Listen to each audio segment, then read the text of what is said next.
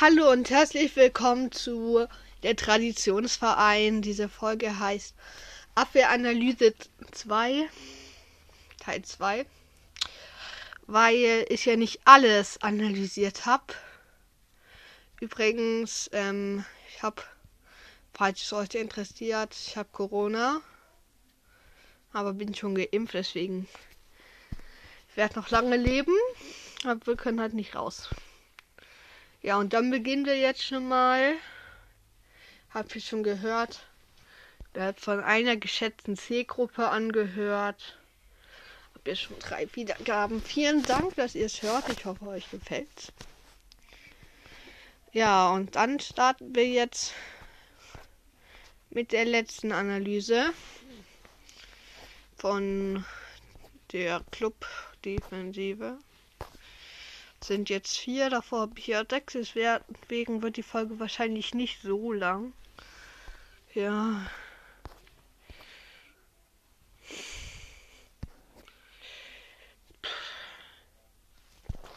Also, wir fangen an mit Christopher Schindler. Also ich gucke gerade nach, ähm, 16 Spiele, 16 davon wurden benotet, sehe ich gerade. Notendurchschnitt 3,09. Hat schon ein Tor erzielt. Es war gegen Fortuna Düsseldorf mit einem Hinterkopf. Sehr cooles Tor. Aber kein der Sicht. Deswegen sind seine Scorerpunkte hier in der Liga 1. Meter 0 natürlich. Hatten wir Valentini was, Alter. Kommt in dieser Folge noch hin. Wurde nie eingewechselt, wurde auch nie ausgewechselt. Dann in den ersten beiden Spielen war er ohne Einsatz.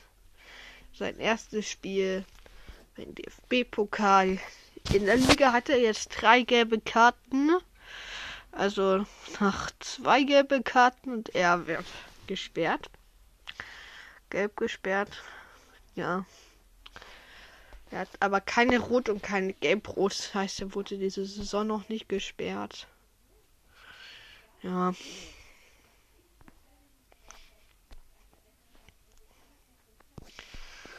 Und in DFB hatte er zwei Spiele und davon wurde benotet Notendurchschnitt 3,5. Ja hat er keine Tore und keine Assists getroffen. Ich wollte nur sagen, wir haben nur zwei Tore geschossen, schon ärgerlich. In DFB-Pokal sind jetzt ja auch gegen HSV rausgekommen. Ähm, aber an Klaus hat es nicht gelegen. Das war einfach nur Pech. Jedenfalls in Tore hat nur der Thailand Duman geschossen. Und Assists haben auch nur zwei aber der nicht. Er hat keine Tore, keine Sicht, somit keine Scorerpunkte, kein Elfmeter, keine Einwechslungen, keine Auswechslungen, keine gelbe Karte. Ja. So, dann kommen wir zum nächsten, und zwar Asker Sörensen. Also, er hat die Kickernote 3,24 in dieser Saison. Es wurden 17 von 18 Spielen benotet. Ja. Achso, ich wollte nur noch sagen, Christopher Schindler trägt die Nummer 16, hat eine Zweikampfquote von 26,5. Oscar Sörensen hat, wie gesagt, 18 Spiele, Zweikampfquote 63,31.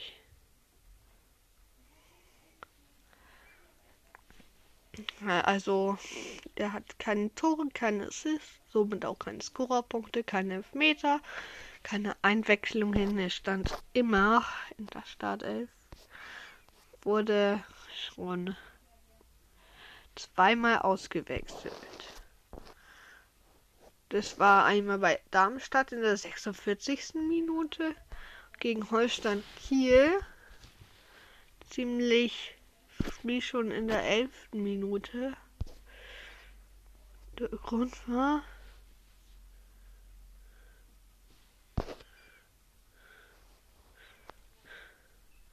er hat sich verletzt Und auf den ersten Blick ist nicht, war nicht genau zu sehen, was er hat. Deswegen musste er in der elften Minute schon runter. Ja, und er hat drei Karten, keine Rot und keine Gelb-Rot.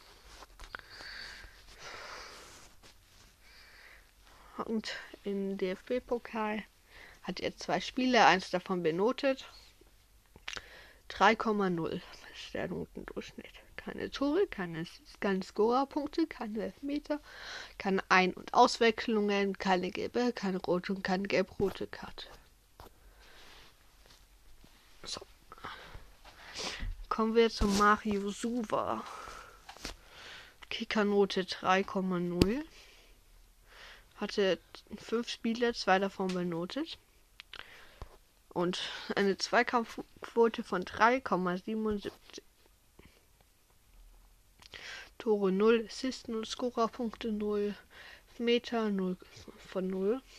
Also, wisst schon. An Wechselungen hatte er 5, das heißt, er stand nie in der Startelf. Wurde in Holstein Kiel eingewechselt für den verletzten Sörensen. Wenn euch das interessiert. Und ja.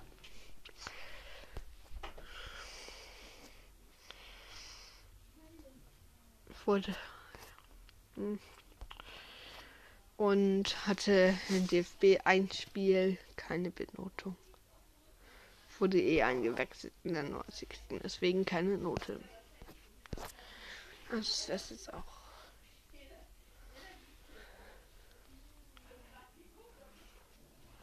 Dann kommen wir zum letzten und zwar den Kapitän Enrico Valentini. Ist ein Deutsch-Italiener hatte schon Bundesligaspiele. 15.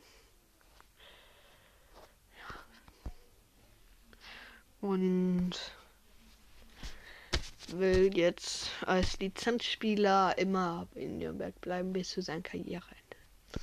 Sehr löbliche Einstellung. Kickernote 18 Spiele, 18 davon benotet.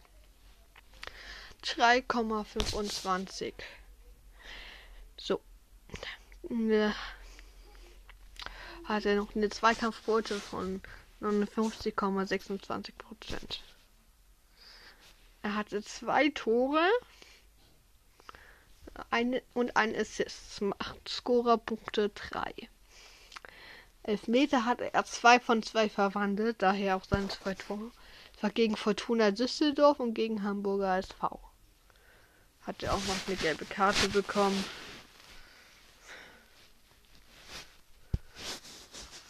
Ja, so.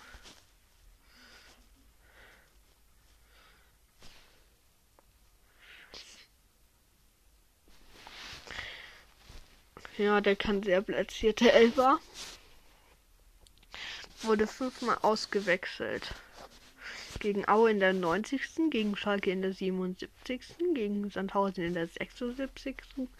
Gegen Heidenheim in der 87 gegen Jan Regensburg in der 46. Er hat zwei gelbe Karten, keine rot und keine gelb-rot. DFB hat er zwei Spiele, eins davon benotet Durchschnitt 3,0. Also nur Tore, da hat auch keine Assists, keine Scorerpunkte, gar keine Elfmeter gab es da. Außer den Elfmeterschießen aus wird er nicht mitgezählt hat, wurde nicht ein- und auch nicht ausgewechselt und hat keine Karten bekommen. So. Also, ja. Dann ranke ich jetzt mal die Verteidiger. Habe ich ja schon getan. Also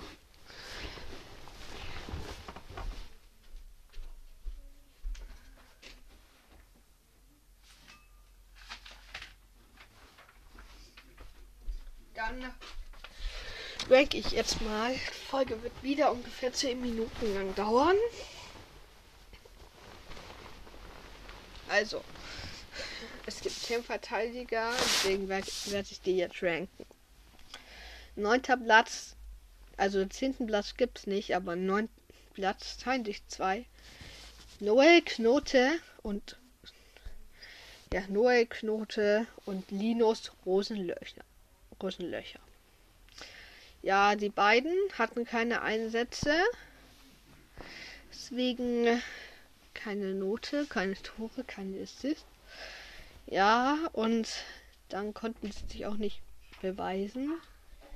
Und ja, deswegen sind die beiden auf Platz 9. Auf Platz 8 Konstantin Rausch. Ich habe ihn da hingenommen. Er hat zwar keine Benotung, aber immerhin drei Spiele im Gegensatz zu den anderen. Wurde ja dreimal eingewechselt, deswegen keine Benotung. Aber er war halt da. Hat auch. In, ja, deswegen erst Neuzugang, war vereinslos. Jedenfalls ist er deswegen bei mir auf Platz 8. Mein siebter Platz ist Kilian Fischer. Er hat halt acht Spiele. Ja, mehr. Schon viel, aber wurde halt nur eins benotet, deswegen ist auch so eine gute Note, 3,5. Wurde halt immer eingewechselt. Ja, und deswegen sag ich mal, natürlich ist auch vor Konstantin Rausch. Er hat mehr Spiele. Auch eine Passable Zweikampfquote von 35,29 Prozent. Deswegen, ja, nehme ich das mal so. Deswegen ist er jetzt siebter Platz. Jetzt kommen wir zum sechsten Platz. Nämlich Florian Hübner. Ja.